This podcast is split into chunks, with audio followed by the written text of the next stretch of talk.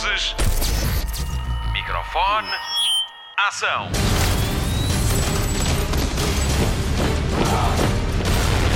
Hollywood Express.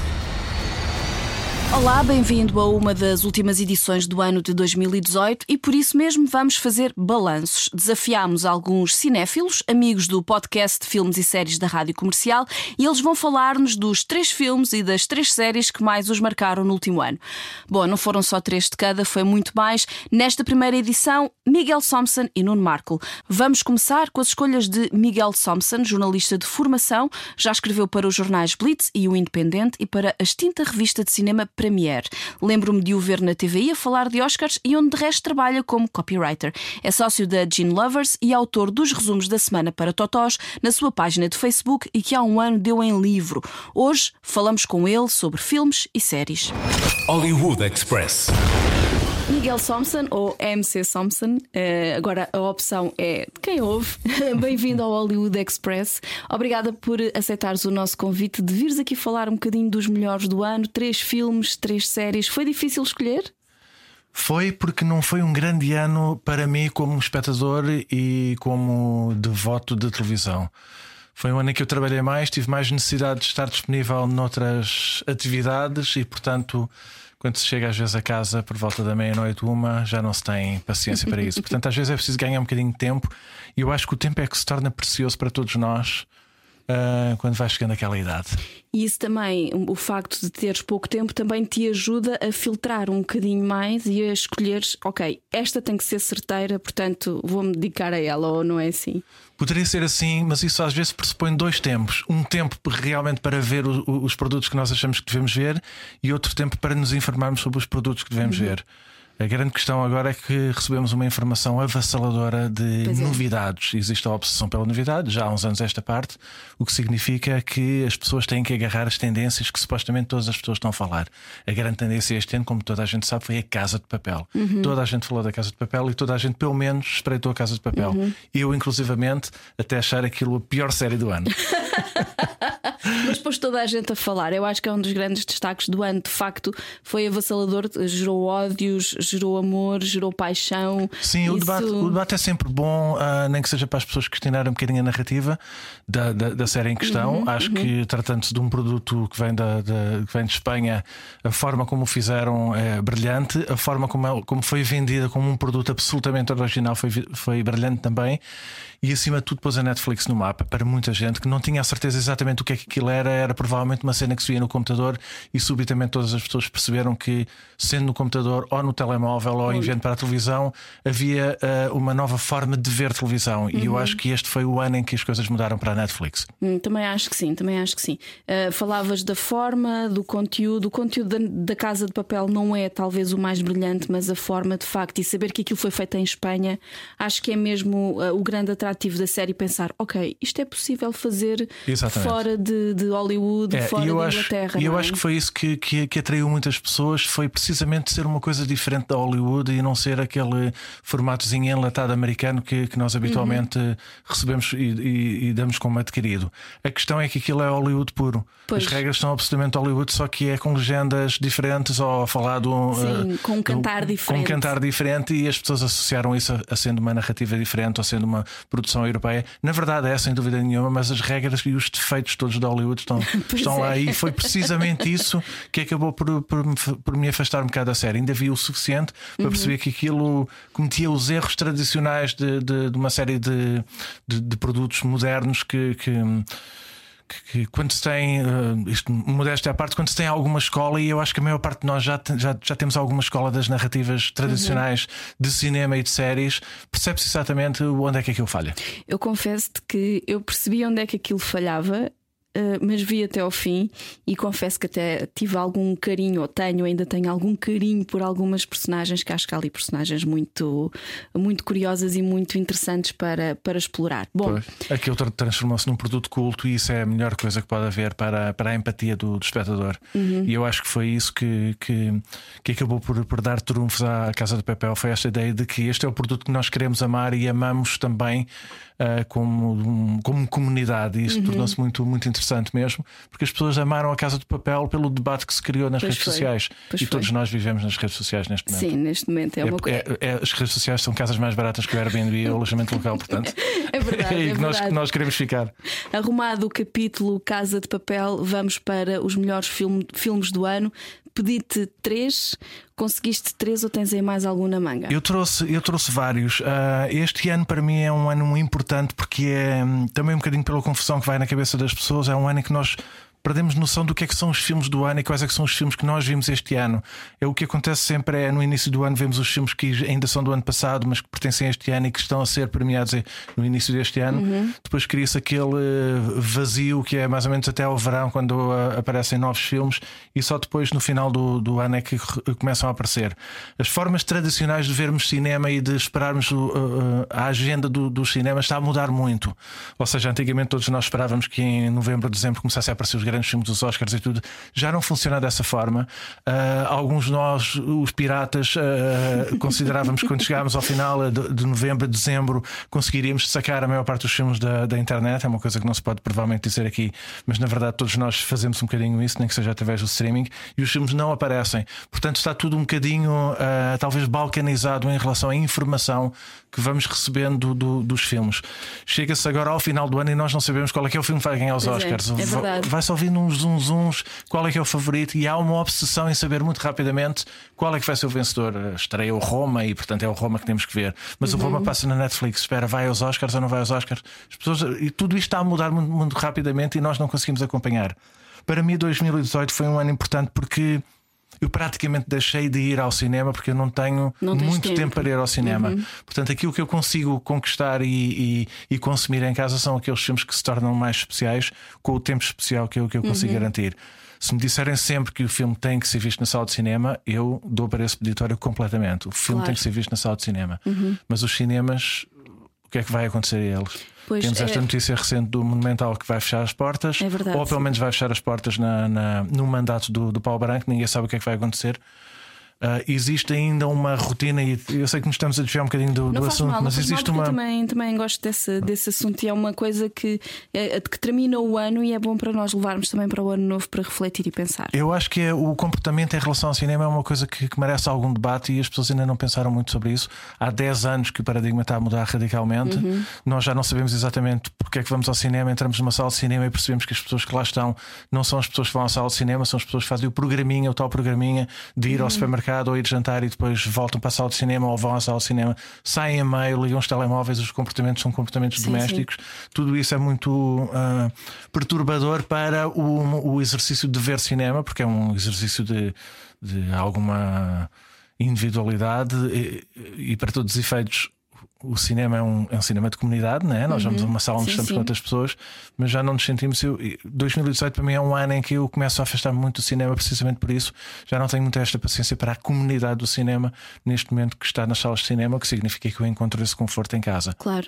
Aqui há, um- há uns meses estive à conversa com um ator que é o Nicholas Holt, que acho que todos crescemos um bocadinho com ele, que ele participou num filme About a Boy. About a Boy, era uma vez um rapaz, e, e eu perguntava-lhe porque ele eh, fez um filme para a Netflix. E e eu perguntava-lhe como é que era esta experiência de cinema, e ele dizia-me que Sim, eu, eu gosto de fazer coisas para a Netflix, mas também gosto da experiência de comunidade em cinema e isso não se pode perder. Até porque os filmes são, há muitos filmes que são feitos para grande formato, que depois às tantas em formatos mais pequenos na televisão, mas agora quase que temos televisões do tamanho de telas em Exatamente. casa, portanto torna-se muito, muito mais confortável. Ele falava justamente disso, que era importante manter a ida ao cinema em, em comunidade. Só que agora também. eh, podemos falar sobre isso. Os videoclubes que estão à distância do botão vermelho do comando da televisão têm os filmes que estrearam em sala há três meses. Uh, portanto, rapidamente também chegam à nossa casa. Pois. E ir ao cinema de repente torna-se até uma coisa incómoda, porque tem que sair, tem que comprar o bilhete, depois tem pessoas com pipocas e depois essa questão dos comportamentos. Vamos ver o que é que 2019 nos aguarda, não é? Eu acho que a tendência será para, para desaparecer esse, esse comportamento de, e, e rotina e ritual de ir, de ir ao cinema. Eu acho que inevitavelmente vai, vai tornar-se diminuto, provavelmente, e no caso de Lisboa é um caso sério, porque não se faz nada para contrariar esse, Uhum. essa inevi- inevitabilidade. Sabemos que as salas vão continuar a fechar, algumas que estejam associadas a cineclubes ou qualquer coisa poderiam garantir, e torna-se acima de tudo muito triste. E isto não tem necessariamente a ver com o cinema, mas tem a ver com a cultura em geral. Percebemos que provavelmente Lisboa um dia será provavelmente das maiores cidades ou mais importantes cidades da Europa que não tenham um cinema onde as pessoas possam ver filmes como deve ser. E, e isso é muito triste que venha a acontecer, mas eu acho que mais tarde ou mais cedo vai acontecer. Tirando os pequenos centros comerciais, evidentemente, Sim. ou os grandes centros comerciais onde se pode ver, mas não há um cinema, eh, cinemas de, de, de bairro, por exemplo, desaparecem Sim, isso- completamente. mas não é? isso já há algum tempo, não é? Já há algum tempo que, que nos habituámos mais a ir aos grandes centros comerciais onde existem Sim. dezenas de salas de cada vez e onde as pessoas vão eh, quase como carneirada para Exatamente. o cinema. Se ao mesmo tempo nós não temos tido audiência ou, não ach- ou achamos que não temos tido audiências, por outro lado, há outro tipo de filmes que atrai muita gente ao cinema. Este ano, no fim de semana do 5 de outubro, foram quase 200 mil pessoas ao cinema. Pois imagino. imagino. Eh, e foram um- ver os super-heróis ok? Foram ver os super-heróis e foram ver um filme de comédia. Pois. Nesse fim de semana estreou o Venom, eh, contra toda a crítica que lhe bateu. Foram ver em Portugal só 100 mil pessoas. Mas qual crítica? A crítica A que supostamente para nós é válida ainda, se calhar internacional ou não? eh, internacional, sim. Pois, pois. Ahm, Porque essas são questões também muito, muito pertinentes. É quais é que são as referências das pessoas nesta altura? As referências são aquelas que surgem através de um computador ou da internet. Sim. Portanto, não há uma leitura, há, há uma massificação dos produtos de, de cinema ah, que, que chega, evidentemente, a todo lado e o que nós temos agora realmente são super-heróis e filmes de animação. Para além disso, tudo o resto é muito difícil de encontrar. E é? curiosamente, nesse fim de semana, só para terminar esse capítulo, o Venom teve 100 mil e o Johnny English teve 70 mil. Portanto, uma comédia e um filme de, Pois, de é ação de super-heróis. Fala-se diz-se que hoje em dia, se nós não conseguirmos eh, levar pessoas jovens ao cinema, o filme já não, já não, já não sobrevive à terceira semana, por Pois. exemplo. É complicado. Vamos ver o Mas que é as que pessoas ser. vão ver esses filmes As e esses filmes vão- continuam a funcionar. Sim, sim, sim. Mais na- nas camadas mais jovens. Pois. Portanto, Pois os é, miúdos ainda, ainda gostam de ir ao cinema. E ainda não chegamos ao cinema português. É como é que é que o cinema português de franjas consegue sobreviver no meio atual. Quer dizer, nós sabemos e temos conhecimento de várias histórias de realizadores portugueses que passam 5 a 10 anos a fazer o seu filme e o filme em duas semanas desaparece do cartaz. Para além das dificuldades de distribuição que existe, as dificuldades de estreia, a partir do momento em que, em que o filme estreia, está praticamente morto. Ou seja, será visto com 200 pessoas, 500 pessoas, 1000 pessoas. Eu sei que, por exemplo, este ano houve uma média de estreia de um a dois filmes, às vezes três filmes portugueses por mês. Pois, que é bastante. É bastante, É. é. um, mostra algum vigor da, da indústria, mas mesmo assim havia uma grande aposta nas linhas de sangue no verão. Ah, também os- os- o Soldado Milhões estreou no início do ano e acabou por ser transformado em série de televisão. Ahm, houve também um, um filme, agora não me recordo o nome, mas era baseado nos acontecimentos do Dux e de- de- dos jovens que morreram no Meco. Ah, houve uma série de, de- de filmes que, que despertaram em alguma atenção e claro ah, o Que meu passam. preferido o meu preferido este ano ah, que é um dos meus destaques até para, para este ano chama-se Parque Mayer do António Pedro Vasconcelos que é um hino à liberdade e é uma pena que as pessoas não o vejam é mesmo uma pena que Mas as tinha pessoas tudo para funcionar bem. O que é que. o que é que, o que, é que é que que se passou? aconteceu o que é que se As passou pessoas estão ocupadas com outras coisas? estão ocupadas com outras coisas, estreou no mês de dezembro. ah, não sei, não sei o que é que aconteceu. Ah, foi apoiado pela rádio comercial, inclusivamente. O António Pedro Vasconcelos conhece as regras todas de um filme de sucesso. Se há alguém que sabe fazer isso, é ele. Isso É verdade. Não, não e, e, e eu digo-te que depois de ver aquele filme eu fiquei cheia de vontade de ir ver outra vez todos os filmes do António Pedro Vasconcelos, porque de facto a história é incrível. Eu não vou aqui fazer spoiler, mas Uhum. é- aquele filme até devia de ser um filme que toda a gente deveria ver para ver. O que é viver sem ter liberdade, porque nós Pois. não sabemos o que isso é, não é?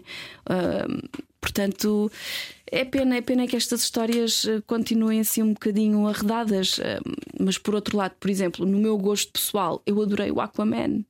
Ok. Pronto.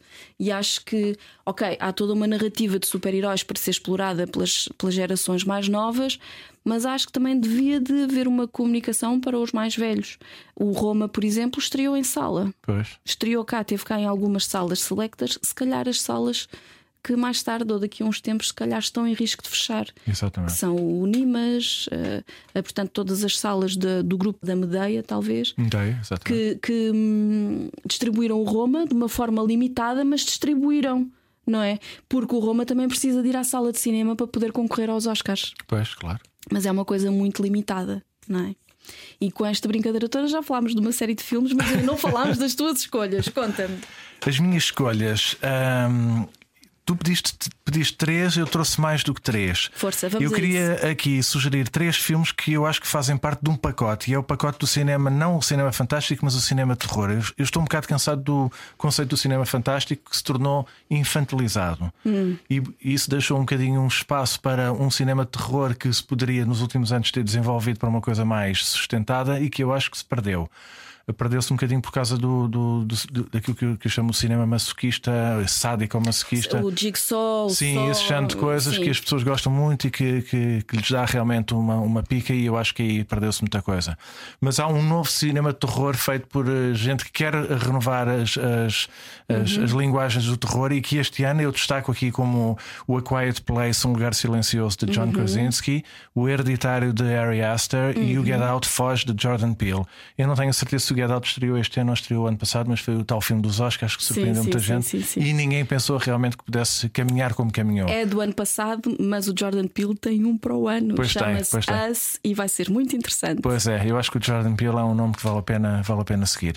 O John Krasinski também, como ator do, do- da versão americana do, Do The, Office. Office. toda a gente o conhece, toda a gente conhece o seu rosto, a- aquela bonomia e ah, aquele rosto afável que, que as pessoas se habituaram a reconhecer no John Krasinski e que aqui é completamente diferente, porque ele com a mulher, o Power Couple, Emily Blunt. Emily Blunt e John Krasinski fizeram um filme extraordinário de terror que é precisamente aquilo que eu, que eu, que eu, que eu que- que- no qual eu revejo o cinema de terror, que é aquela ausência de, de, de, de histeria. Aquilo Sim. que eu sinto em relação a este filme é uma ausência de histeria em relação ao cinema de terror. E é um cinema que trabalha muito o som, trabalha muito o silêncio Uhum. e vive um, de um conceito absolutamente diferente em relação a isso. É verdade. E, e foi aí que, que eu consegui encontrar o impacto do filme, e o filme tornou-se também um dos filmes de culto este ano. Ah, o Hereditário também, uma herança do, dos filmes do Polanski, principalmente o Rosemary's Baby, que é um filme que eu aprecio muito. E o Get Out também. E eu ia juntar aqui a este pacote de filmes de, terror, não são afinal três, são quatro. Um filme absolutamente singular que é o A Ghost Story do David Lowery. Eu só vi o filme este ano, mas eu creio que o filme é do ano passado. Mas estreou este ano cá. Estreou este ano cá também. Ok. Toda a gente me falou durante muito tempo deste filme. Provavelmente eu não iria gostar. Não era um filme fácil, mas eu acho que é um filme de autor, um filme de. de- um filme de ensaio, parece um filme de ensaio também, e que funciona muito bem sobre a melancolia de, de morrer e deixar uma pessoa para trás. Eu não sei se tiveste a oportunidade de ver o filme, mas não, é. mas li sobre, sobre É um filme sim. inacreditável. Portanto, Tenho eu, ver, eu sim. recomendo isto para toda a gente. Portanto, isto é como se fosse um filme, quatro filmes dentro deste pacote. Sim. Há dois ou três filmes que eu também gostaria de recomendar às pessoas e que passou um bocado despercebido. O Tully do Jason Reitman é um filme Sim, maravilhoso, escrito pela. Exatamente, com a Charlize Com a e com uma revelação chamada Mackenzie Davis, uma miúda Uhum. incrível que vai aparecer no próximo filme do Terminator. Vejam este filme se puderem, se forem mães, se não tiverem tempo, se lhes faltar isto e aquilo. Não é um filme absolutamente original, eu acho que tem um plot twist muito, muito curioso, eh, que não é absolutamente surpreendente, mas é muito curioso e. e e, e acaba por ser uma revelação muito, muito interessante para, para este sim. filme. Não sei se tu o viste ou não, mas, mas é um filme que vale a pena ver. Ainda não Nem que vi, seja em casa, não há já- problema nenhum. Sim, eu já percebi que a Charlize para já transforma-se. Ela engordou Sim. 20 e tal quilos Exatamente. para este filme, não é? Nada de novo para ela. Nada de novo para ela, porque ela é mesmo um camaleão. Uhum. Apesar de ela não ser mãe biológica dos seus filhos, esta também pode ter sido uma, uma experiência muito interessante Exatamente. para ela. E é a história de uma mulher que vai a caminho do terceiro filho, não é?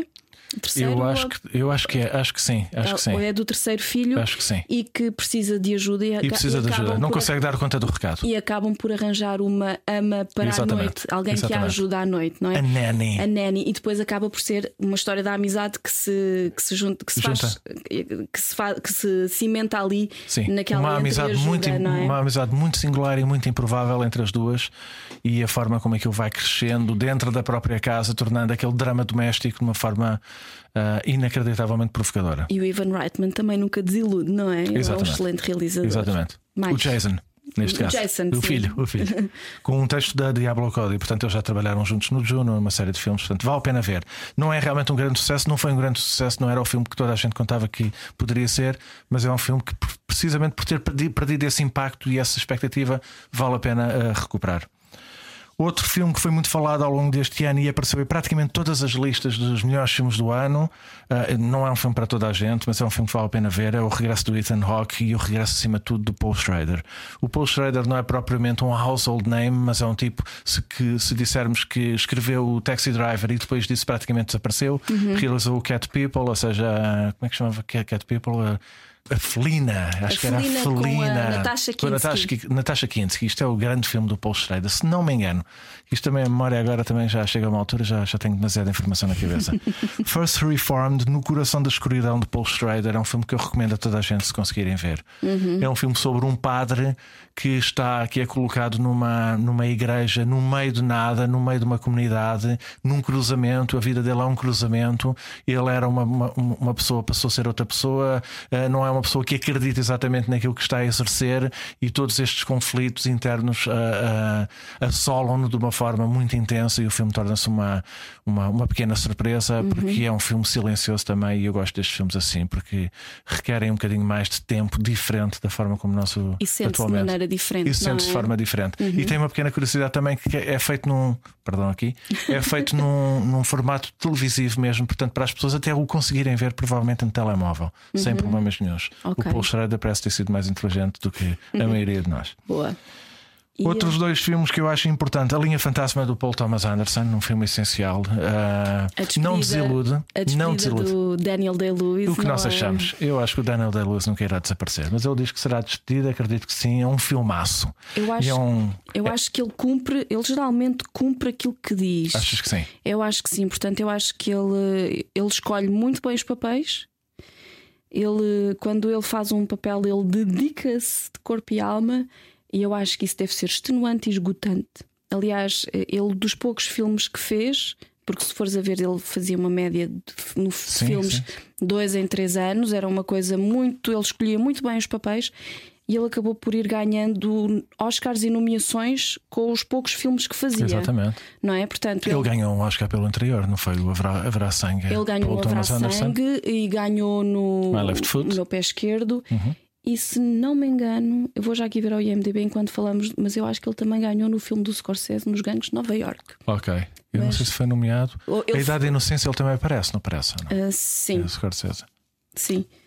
Linha Fantasma de Paul Thomas Anderson com Daniel Day-Lewis, um filme maravilhoso sobre um costureiro e a relação de um, de um costureiro com a sua supostamente diva, que o vai inspirar tanto como desinspirar, evidentemente. Tens aí a informação Tenho toda. aqui a informação toda. Portanto, ele foi nomeado sete Quem? vezes Ok. e ganhou três. É, aquela, é aquilo que tu estás a dizer, ele basta aparecer. Basta aparecer, ele é sempre nomeado. nomeado. Repara, ele foi hum, nomeado, ele ganhou com o My Left Foot, o meu pé esquerdo. Depois foi nomeado com Em Nome do Pai, sobre o, aqueles prisioneiros. Exatamente, exatamente. Foi nomeado com os Gangues de Nova York e depois ganhou outra vez com o Haverá Sangue e depois com o Lincoln. Do, do Spielberg, Ele ganhou com o Lincoln. sim, e depois foi nomeado outra vez com o Phantom Thread. Ok. Tudo em média de 5 em 5 anos. Exatamente. Portanto, os todos os filmes que ele fez, Sim, faz lembrar o Terence Malick. Ele é o Terence Malick da representação. tendo em conta que Muito nós, ponderado, só Sim. que o Terence Malick depois começou a espalhar-se ao comprido quando decidiu fazer um filme por ano. que era uma coisa que ele nunca devia ter feito, mas pronto. Eh, Estragou-se completamente o seu registro. portanto, hum, a linha Fantasma, inspirado na vida do Balenciaga, portanto, foi a musa aqui do Paul Anderson, correto? Mas o Daniel Day-Lewis a ser nomeado e a ser a despedida dele. Ele disse que se vai, que se vai Vamos reformar. ver, vamos ver isso. Eu acho que nos próximos 5 anos haveremos de saber, mas se calhar é cedo para isso. Uma última escolha do cinema uh, que está nomeada, aliás, creio eu, para o Globo de Ouro de melhor filme de animação, A Ilha dos Cães, do Wes uhum. Anderson. O Wes Anderson está a tornar-se um tipo muito, muito interessante mesmo. Cada coisa que faz parece que acerta no registro que decide fazer. Ele já tinha feito uma animação de stop motion antes com, com o, o. Como é que é que chamava? O Fantástico Senhor Raposo. O Fantástico Senhor Raposo, que era um filme muito, muito fixe, muito bonito de se ver, mas uh, suplantado aqui pela Ilha dos Cães a história de cães que são abandonados numa ilha deserta numa ilha considerada lixo pelos uhum. japoneses que estão um bocado fartos dos cães e preferem ficar com gatos. E I can relate to that. Todas as pessoas agora é só gatos para aqui, gatos para ali. Estamos num ano bom para falar de, de, dos animais, os animais uhum. nos provérbios e aquelas histórias todas. É um ano maravilhoso. se gostam de cães, vejam. Se gostam de gatos, vejam. Que é um filme maravilhoso. Escrito pelo Roman Coppola, o Jason Schwartzman. Portanto, esta linha toda do Wes Anderson uh, associada à família do Coppola, estas coisas de sangue, é já são de, de, de longa data. Uhum. Foi um dos mais bonitos filmes que vi este ano. Vozes de Bill Murray, Edward Norton e Scarlett Johansson. É verdade, sim, senhor. Estreou com a rádio comercial e com muito, muito, muito orgulho. Foi um prazer trabalhar este filme aqui na rádio também. Boa aposta. E não foi dobrado. Ah, não, não foi pois, dobrado. Não houve uma versão porque, dobrada. Não, não. A distribuidora, a Big Picture, achou que seria melhor haver só uma versão porque hum, haveria ali qualquer coisa que seria perder na tradução. Sempre. E eu sempre. concordo plenamente com, com esta opção. Uh, infelizmente foi também daqueles filmes que passou um bocadinho ao lado. Completamente. Mas pronto. E eu vi com a minha filha, ela gostou muito e compreendeu tudo. Portanto, isso aqui é absolutamente essencial. Às vezes, como filmes de formação, podem funcionar muito bem. Minha filha tem 11 anos, ok? Cinema, estamos conversados? Estamos, ainda punha aqui o Roma do Alfonso Cuarón, mas é um filme que eu vi há muito pouco tempo, que significa que ainda está. Ainda estás a digerir? Uh, ainda estou a digerir, ainda está a trabalhar aqui um bocadinho. Ok. Séries, vamos às séries. Já falámos aqui. Séries muitas, há imensas, imensas séries. imensas séries. Eu tive que escrever sobre séries a meio do, do, do, ano e entretanto as coisas não mudaram assim muito. Eu peguei em algumas coisas que depois não consegui acabar. A versão mexicana do Narcos é muito entusiasmante, uhum. mas eu ainda não tive tempo para avançar. Tens de ver. É, vale a pena, não vale? Vi para aí cinco episódios, mas ainda não foi suficiente. Viste as outras? Vi as outras. Oh. Pronto. São brilhantes, adoro. Sou completamente narcomania. A, a, a palavra desta série é hum, penderro. Ok. Penderro, na outra era mal parido. Ok. E esta, para esta temporada é penderro. É, eu acho que eles fizeram aquilo muito bem. Não estava nada à espera que eles fizessem esta versão. Achava que iam continuar com a versão americana uhum. e afinal fizeram uma coisa. A Netflix foi muito discreta a vender, a vender este, este projeto, embora tenha tido uma campanha muito interessante em Lisboa. Foi das primeiras vezes que vimos a Netflix a fazer este género de coisas. Não sei se a campanha era do Gel e do, do Vasco. Eu acho que eles os dois é que tiveram a trabalhar isso trabalharam muito bem. Um abraço para eles, parabéns, porque eles são os maiores. e eles depois também fizeram uma campanha muito gira que era. Uh, quando chegares ao quinto episódio, não contes a ninguém o que é que vai acontecer. Eu, Eu acho, que, acho que ainda não vi. Então também não te vou contar, mas vais gostar de ver, de certeza. É. Isso, isso vi, vou, vou andar para trás outra vez. Olha, este ano houve coisas muito interessantes a nível de, de, séries. Acima de tudo, temos que começar já pelo Black Mirror, porque o Black Mirror vai estrear uh, num destes dias, eu acho que é dia 28. Dia 28, é no é, dia, dia que este, este, podcast vai para o ar, okay. vai estrear no okay. Netflix o filme Black Mirror. É o que se diz. Bandas, é sempre aquela coisa. Já, já começa a sair a informação cá para fora, entretanto já há um trailer e eu optei por não ver o trailer. Não se percebe se o Black Mirror, se a nova temporada vai ser apenas este filme, se vai haver mais episódios ou não. Vai ser apenas este filme? Achas? Uh, não sei, não eu sabe, acho que não. não. Acho que vai. Subitamente. Vai vai aparecer no nosso telemóvel e nós não temos a certeza do que é que vai acontecer. É um bocado isso. Foi como aconteceu ano passado também. Black Mirror, eu acho que é a série que toda a gente tem que ver porque é a série que mais representa e reflete aquilo que nós somos hoje, a forma como comunicamos, a forma como somos em sociedade, como somos em comunidade, como nos relacionamos uns com os outros. Acima de tudo, uma comunicação muito moderna, uma grande surpresa do, do, do trabalho que o, que o Charlie Broker tem andado a fazer ao longo destes anos. Uh, já vai, isto é a quinta temporada, se não me engano, não é? Uhum. Eu só peguei na, a partir da terceira temporada, tinha visto os anos anteriores e hum, tinha pegado no primeiro episódio da primeira temporada, depois tinha largado e depois tinha tido necessidade de voltar um bocadinho ao, ao, ao, ao Black Mirror, porque toda a gente estava a falar. Portanto, apanhei um bocadinho tarde, mas percebi que era o clássico que era. Última temporada maravilhosa, a quarta, Isto é a série pelo qual realmente vale a pena cancelar tudo, todos os programas, inclusivamente cancelar o fim de ano, se calhar, se for caso disso, e ficar em casa a ver isto. Não imaginemos tanto, mas pronto, pode acontecer isto. Ok. Ao lado de isto, tudo o resto é insignificante em termos de ficção, eu acho mesmo, em termos de cinema. Ok. Portanto, o Black Mirror eu acho um produto tão forte, mas que provavelmente isto junto ao cinema e a televisão é como se fosse o melhor do ano mesmo. Eu acho que o Black Mirror neste momento representa tudo o que melhor há em termos de criação artística ficcionada para audiovisual. Felizmente há outras coisas que vale a pena ver. Ah, um uma série que eu acho que vi no início deste ano chamada Mindhunter, uma série maravilhosa. Produzida pelo David Fincher, se puderem vejam. Outra série de grande qualidade produzida pelo Ridley Scott, The Terror, Sim. um- uma série incrível da AMC, passou cá também na AMC, desenvolvida pelo argumentista do filme A Big Splash. Um filme incrível sobre a conquista do Polo Norte, ou pelo menos uma conquista de uma travessia do Polo Norte no século XVIII. Também é uma Não, série. século XIX. Também é uma série muito silenciosa que Muito também silenciosa, vive sim, tenebrosa. E depois tem Sim. a presença de um animal que não se percebe exatamente que animal é aquele, e aquele animal pode ser a representação do pior que existe de todos nós. É maravilhosa a metáfora toda que tem, E há- há- feito. ali nos três primeiros episódios o, o animal não se revela, não se sabe muito bem o que se passa, mas toda aquela tensão que existe entre as tripulações dos navios também é, muito interessante. E é feita à, à- à maneira antiga e, acima de tudo, é feita sem grandes nomes sonantes no elenco. E isso é uma coisa que muitas vezes nos distrai. Se tivermos um Brad Pitt, Uhum. começamos a vender ah, é a série do Brad Pitt, e isso às vezes distrai-nos muito. Ah, Leonardo DiCaprio com o urso, nós já sabemos essa velha história, mas Sim. não, não, não acontece nada em semelhante aqui. Uma, de- uma das minhas séries favoritas de sempre será ah, The Crown. Ah, ok. Eu cansei do Downton Abbey. O Downton Abbey era das minhas séries favoritas, mas aquilo depois fosse escutando, porque na verdade o Downton Abbey era uma uh, novela mexicana falada em inglês, se não há dúvida nenhuma. Aquilo funcionava muito bem. Era o registro do Upstairs Downstairs, ou a família Bellamy antiga. E agora vem o filme também. E agora, e agora vem o o, o Downton Abbey, exatamente. Ah, mas The Crown recupera muito bem ah, os anos da Isabel II, desde o princípio até ao fim, e é uma série que vai evoluindo. E hum, entretanto, a, a Claire Foy já fez aquilo que tinha que fazer. Passamos agora para os anos 60, que eu acho que a série The Crown no- em 2019 já será com a. Como é que ela se chama? Olivia.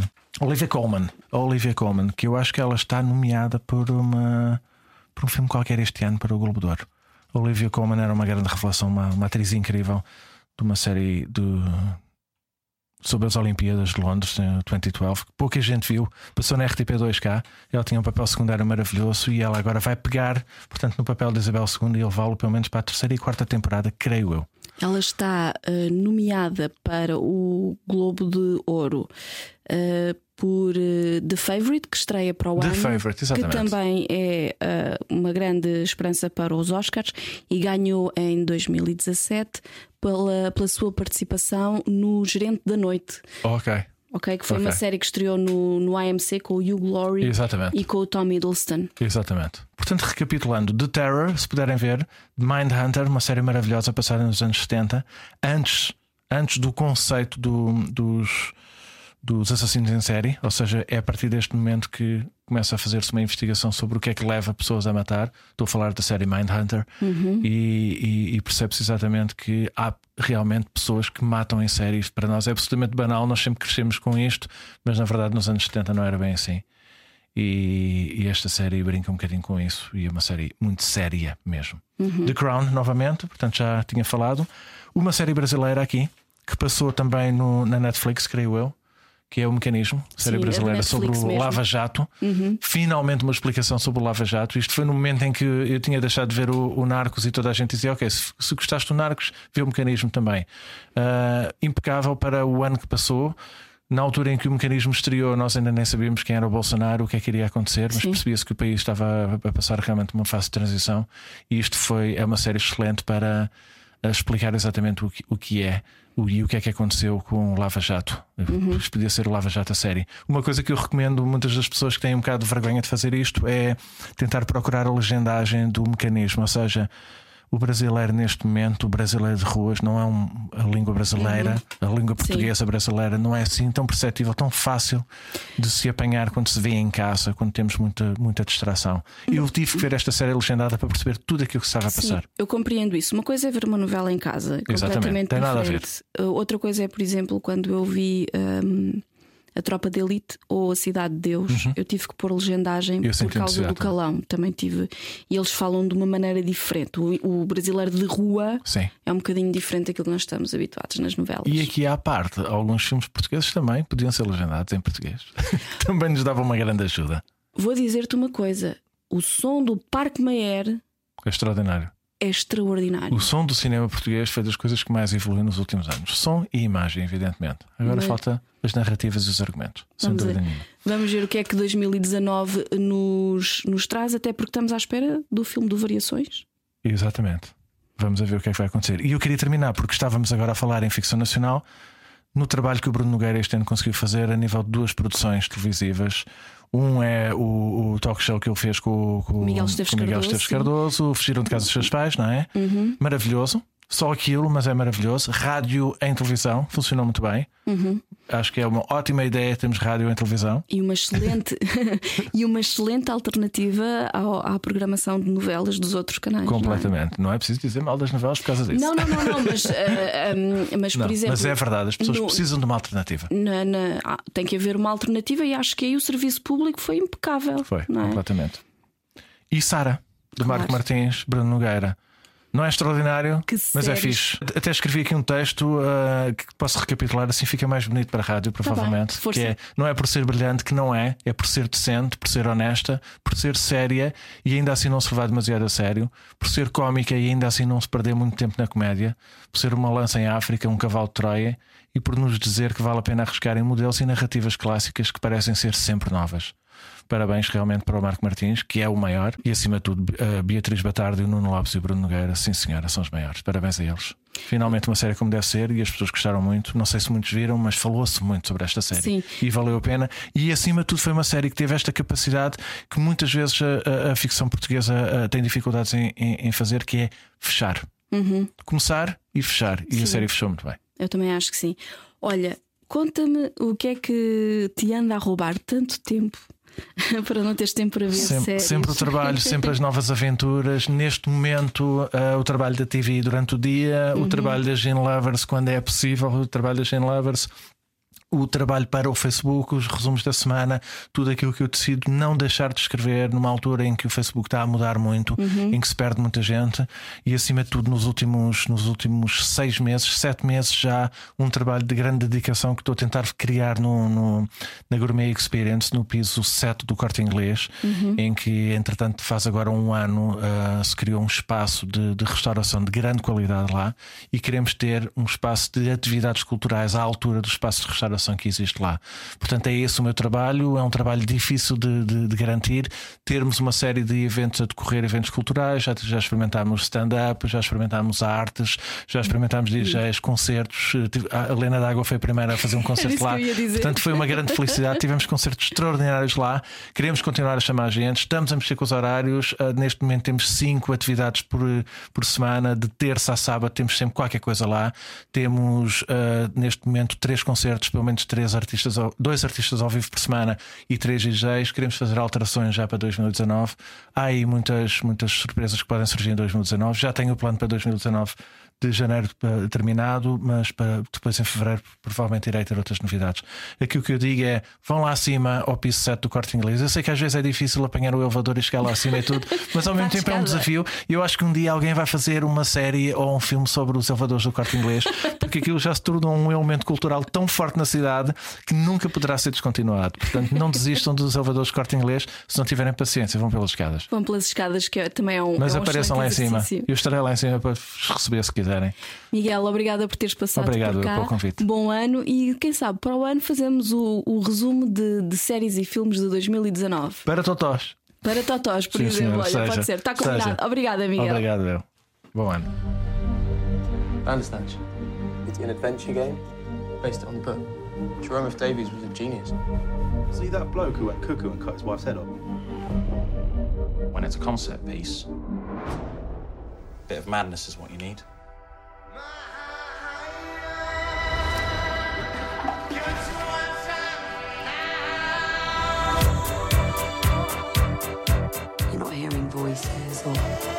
No voices, but there is something. Bandersnatch was the final straw.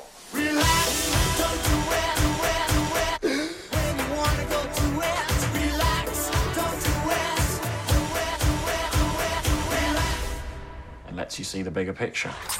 E a refletir justamente o elogio de Miguel Thompson a Black Mirror, estreou na Netflix Bandersnatch, um filme de hora e meia que é uma escolha interativa. É o espectador que escolhe o caminho a seguir. Golo da Netflix. Vamos a mais balanços? Hollywood Express. Ele é o nosso homem que mordeu o cão, adora cinema e ama séries de televisão, já escreveu um filme e este ano deu que falar como autor da série 1986 para a RTP. Ele chama-se Nuno Markle e teve algum tempo para estar à conversa connosco no Hollywood Express. Bem-vindo. Muito obrigado, é um prazer. Uh, tu és a minha, uma das minhas referências de cinema e TV. Gente, eu gosto sempre de partilhar contigo o que é que andas a ver, o que é que eu ando a ver e para trocarmos impressões. Balanço 2018, cinema. Dos três melhores, Disse-me um top 3 e é muito Sim, difícil um top eu 3. sei, eu sei, mas senão estávamos aqui horas e horas Sim, e sim, sim, a sim. falar de Não, cinema. não é que haja, que haja uh, assim tantos filmes incríveis este ano, mas houve alguns que foram muito bons. Uhum. Uh, um deles, e eu se calhar punha este até em primeiro lugar, porque surgiu, uh, surgiu agora na minha vida, que é o Roma do Alfonso Cuarón, Uhum. que é um filme que foi feito para a Netflix, mas também estreou nos cinemas, e é um filme que eu acho que deve ser de facto visto num cinema. Porque é, é um filme que visualmente é, é muito bonito, mas eh, a mim o, o que me tocou mais no Roma é aquilo ser uma história tão pessoal sobre assuntos que me dizem muito. No- Neste caso, o Alfonso Cuarón queria homenagear as mulheres que o criaram e que vão desde a mãe, a avó e as empregadas, e sobretudo as empregadas. Está muito centrado nessa, nessa figura quase de, de avó barra mãe alternativa. Ahm, e, e- e muitas vezes essa- essas pessoas são esquecidas assim na, na- na ficção. São pessoas que passaram dificuldades, que dedicaram a sua vida com grande abnegação a crianças de outros.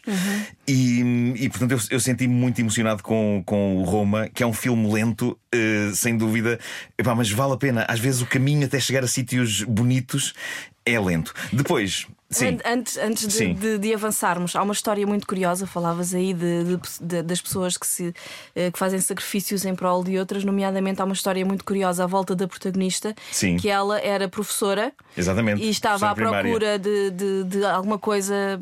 De, de trabalho e não tinha nada para fazer e ele chamou e, ele, e ela disse que ok, está bem, eu vou, eu também não tenho mais nada É para fazer. porque, porque acho que quem ia até era uma amiga dela e ela foi, a amiga não podia e disse vai tu. E ela foi assim meio descomprometidamente e de repente é uma das grandes interpretações do ano. Porque é tão. Ou seja, tu percebes que ela não é atriz, mas aquilo vem tudo ali de um sítio muito real. E há Sim. também alguma. Não sei se vai haver polémica ou não em volta deste filme, porque é um filme da Netflix, mas que vai estar concur- no concurso aos Oscars. Mas e- sabiamente a Netflix estreou-o antes em salas, nem que seja por pouco tempo. Por um dia. de- Foi um dia antes Foi da assim, estreia eu- em streaming. Eu acho que em Portugal chegou a estar uma semana, se não me engano, eh, na- na- em alguns cinemas. Uh, eh, tem- em tem- vou vou- vou informar-me so- sobre isso, mas Eu de facto é. é, hum, é, Estamos aqui a entrar num. É que aquilo é cinema, de facto. Sim. Tu olhas para aquilo e pensas, isto não é televisão, isto é cinema e merece ser visto num ecrã grande. Ah, mas se não pudesse ser visto num ecrã grande, é pá, que seja no melhor ecrã que a pessoa consiga encontrar. O que importa é que seja visto, não claro, é? claro que sim. Segundo filme. O segundo filme eh, tem um título português que não tem nada a ver com o original, eh, Uhum. chama-se No Coração da Escuridão. O título original é First Reformed.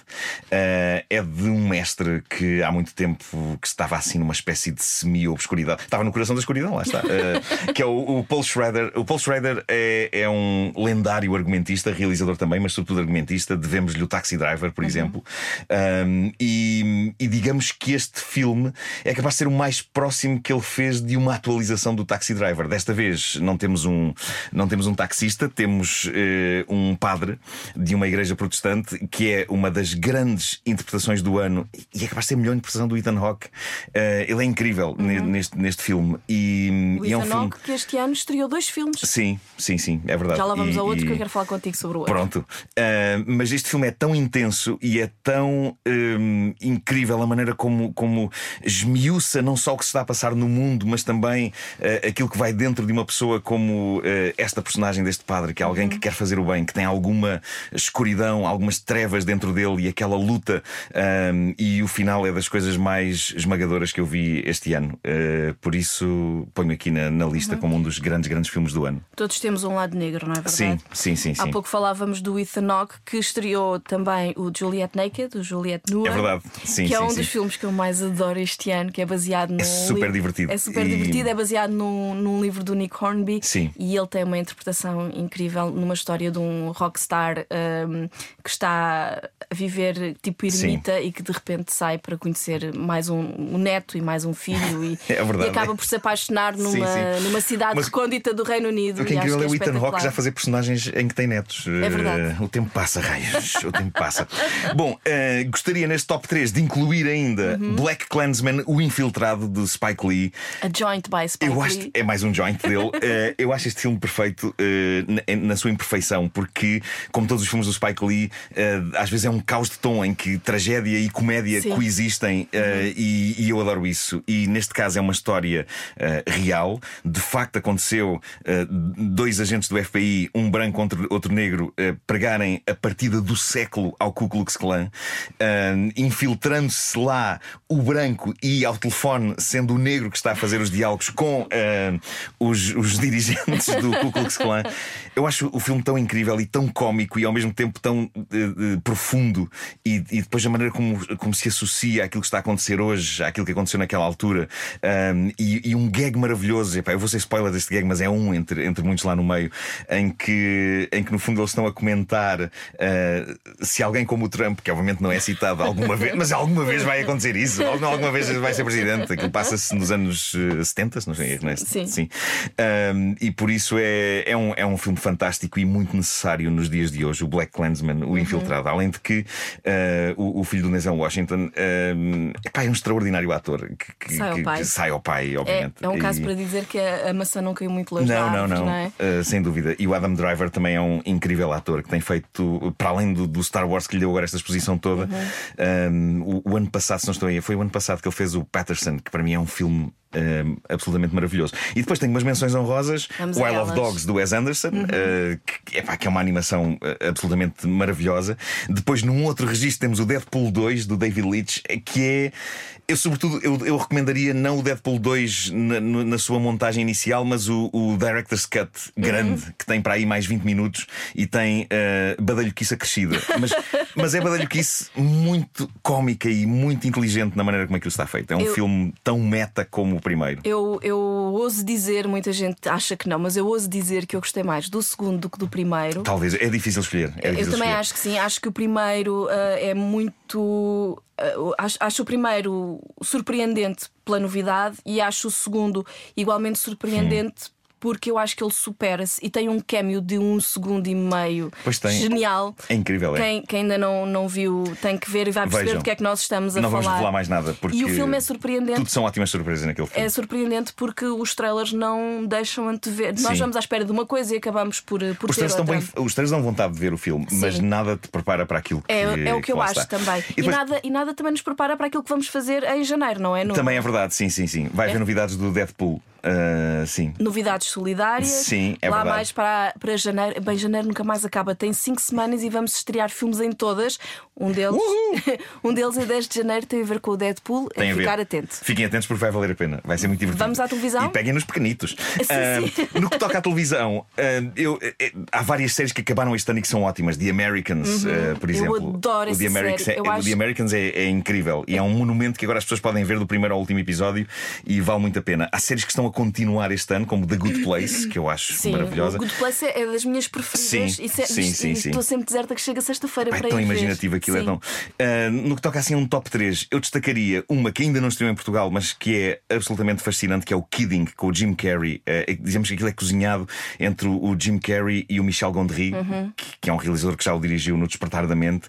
Ah, e é um filme, lá está, tal como o First Reformed, é sobre a luta entre querer ser bom e fazer o bem e ao mesmo tempo ter um certo negrume dentro que Uhum. toda a espécie humana tem e que nos puxa às vezes para fazer coisas eh, reprováveis, mesmo quando queremos fazer eh, o bem. Foi uma série que escarafunchou muito nas minhas entranhas e, e eu gostei muito daquilo. E destacaria também o Atlanta, eh, que, é, que é essa obra de arte do Donald Glover, também conhecido como Childish Gambino, e que é uma série que quase cada episódio tem uma estética diferente e é quase um filme em si mesmo. E, e é fascinante. É, digamos que é uma série que tem um lado muito realista sobre a vida vida nas ruas de, de Atlanta e, e, e, este grupo de, de, de hip-hoppers uhum. uh, e, e, ao mesmo tempo tem, a dada altura num episódio, um carro invisível. Tem um carro invisível. Pronto, uh, okay. E pronto, isto está tudo dito. Está tudo dito. Uh, e destacaria também, para além destas, o Bodyguard da BBC e da Netflix, porque é uma série que me provocou nervos como há muito tempo Sim. nenhuma série me provocava. o um... último episódio é um clássico instantâneo.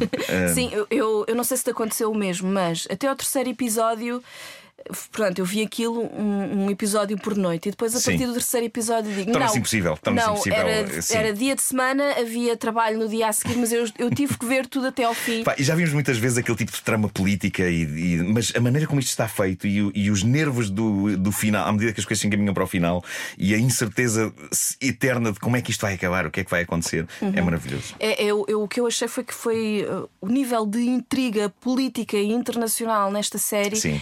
Eu já não vi uma coisa destas há muito, muito tempo. É verdade, é. Aquilo, e, e... É muito bom, é muito inteligente, é. requer que a pessoa tenha muita atenção a tudo e, e, depois no fim recompensa com. Epá, eu ia morinando no, no último episódio. Eh, foi há demais. Dias, há dias saiu a notícia de que foram.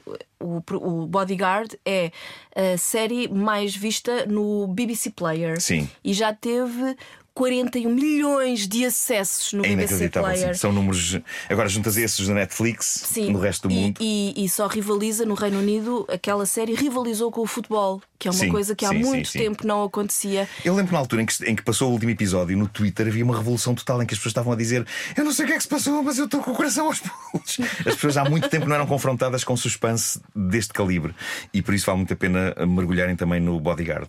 E, e depois há uns runners-up. O Sim. Killing Eve é uma série ótima que também as pessoas têm que descobrir. O Barry, com o Bill Hader, uma série da Netflix sobre um assassino profissional que decide ser ator. Pronto. É, é tudo bom. É um, é, um, é um ótimo ponto de partida. Há demasiado é? bom entretenimento hoje em dia. Parem de o fazer, não tenho tempo. Olha, 2019, o que é que esperas assim com mais ansiedade? Uh, o meu lado de fã da Marvel uh, aguarda ansiosamente uhum. por, uh, pelo, pelo Capitão Marvel e pelo Avengers. Sim, sim, sim. Acho, pela, mas acho que se vai chamar Capitão. Ah, é? Okay. Não, não se vai chamar Capitão. Acho que é a Capitão. É uma. Acho é como aquela coisa do primeiro-ministro. Primeiro acho que pronto. tem a ver com isso, sim. Okay, é verdade. Portanto, Muito curioso para ver isso. Marvel, uh, Capitão Marvel, Avengers. Sim, sim, sim, sim. Ainda por cima, porque o, o Infinity uh, War? War? acabou de uma maneira trágica. foi horrível aquilo. Horrível. Sim, horrível. foi dilacerante. Sim. sim, horrível. E Shazam, também pela DC temos também, o Shazam, também. temos sim, sim, o é Joker verdade. com o Joaquin Phoenix. Ainda não vi o Aquaman, tenho que ir ver. Ah, ah, ah, ah, Tenho que ir a correr já. Vou já. já. Vou já, já agora. Já. Já agora, obrigado.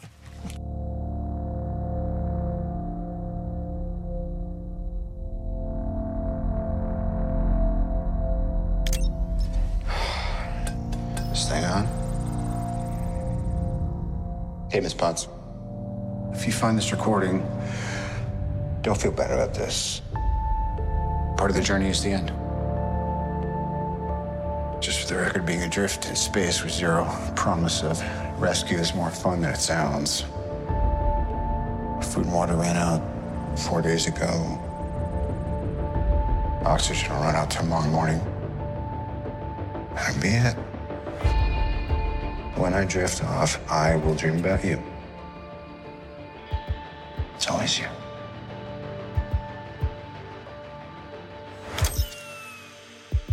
Avengers Endgame estreia a 25 de abril em Portugal. Os realizadores estão aflitos porque está a ser difícil fazer uma montagem com menos de 3 horas. Os irmãos Joey e Anthony Russo já disseram que têm muita história para contar. Hollywood Express. Fim de mais um Hollywood Express, o podcast de filmes e séries da Rádio Comercial. Falta-nos ainda ouvir as escolhas de Filipe Homem Fonseca, consultor silencioso do Hollywood Express, e ainda Diogo Beja, amigo de sempre e que acreditou neste podcast desde a primeira hora. Nova edição prevista para segunda-feira, bem a tempo do fim do ano. Para as despedidas, ficamos com Jeff Goldblum, é isso mesmo. O ator de A Mosca, Parque Jurássico e Thor Ragnarok lançou o seu primeiro álbum. É de jazz e chama-se The Capitol Studio Session e foi número 1 um na tabela de jazz da Billboard. Nada mal para Jeff Goldblum, que em 2018 fez 66 anos. Escolhemos Me and My Shadow, Jeff Goldblum and the Mildred Snitzer Orchestra, com Sarah Silverman na voz. Sim, essa Sarah Silverman a que nos faz rir. Quanto a nós, voltamos em breve. Até lá, bons filmes e bom surf no sofá. Like the wallpaper sticks to the wall. Like the seashore clings to the sea. Like you'll never get rid of your shadow, Sarah. Jeff, you'll never get rid of me. Good news. Let all the others fight and fuss. Whatever happens, We we've got us. We're closer than pages that stick in a book. My We're closer than ripples that play in a brook. Perfect. Wherever you find her, you'll find me. Just look. Closer than a miser or the bloodhounds to Liza me. Closer than smog is to all of LA. We're closer than Bobby is to JFK. Not a soul can bust this team into we stick together like glue. And when it's sleeping time, That's when we're gonna we'll rise. to swing. That's We're gonna we swing start to the skies. Our clocks don't shine. What a surprise they ring. A ding ding, Happy New Year. Me. And now to repeat what I said at the start. They need a large crowbar to bust us apart. We're alone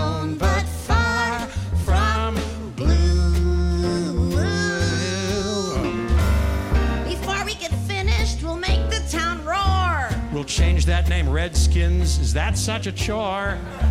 Then we'll tackle climate change. Hats off to Al Gore. Life is gonna be wee wow wee for my um, shadow and me.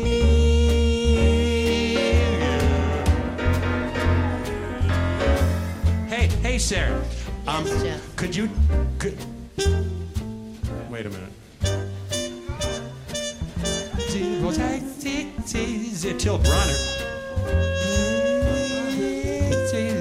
Is that the best trumpet you've ever heard in your like, life? it's like cutting butter with a hot knife. Yes, you phrase maker. Well put. Hey, recently I've been keeping my butter out at night uh, so that it's soft in the morning. Is that risky? I love soft butter. Not risky. You can do that with butter. You can leave it out. Okay, I'm taking that to the bank. Uh, what was I going to say now? Oh, oh, oh, I know. Could you do me a favor, Sarah? Yes, anything. Could we take it just one more time? From the top? No, from that ending. I love that ending. Before we get finished, we'll make the town roar. We're just like Michael Corleone. We'll settle old scores. Oh, then we'll talk to Vitero and dress up like whores. Life is gonna be wee wah wee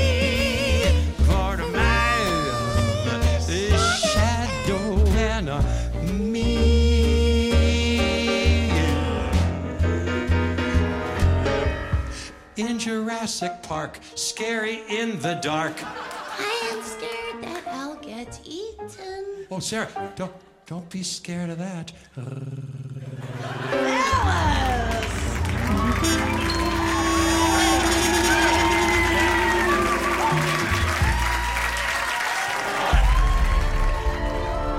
Luzes. Microfone. Ação.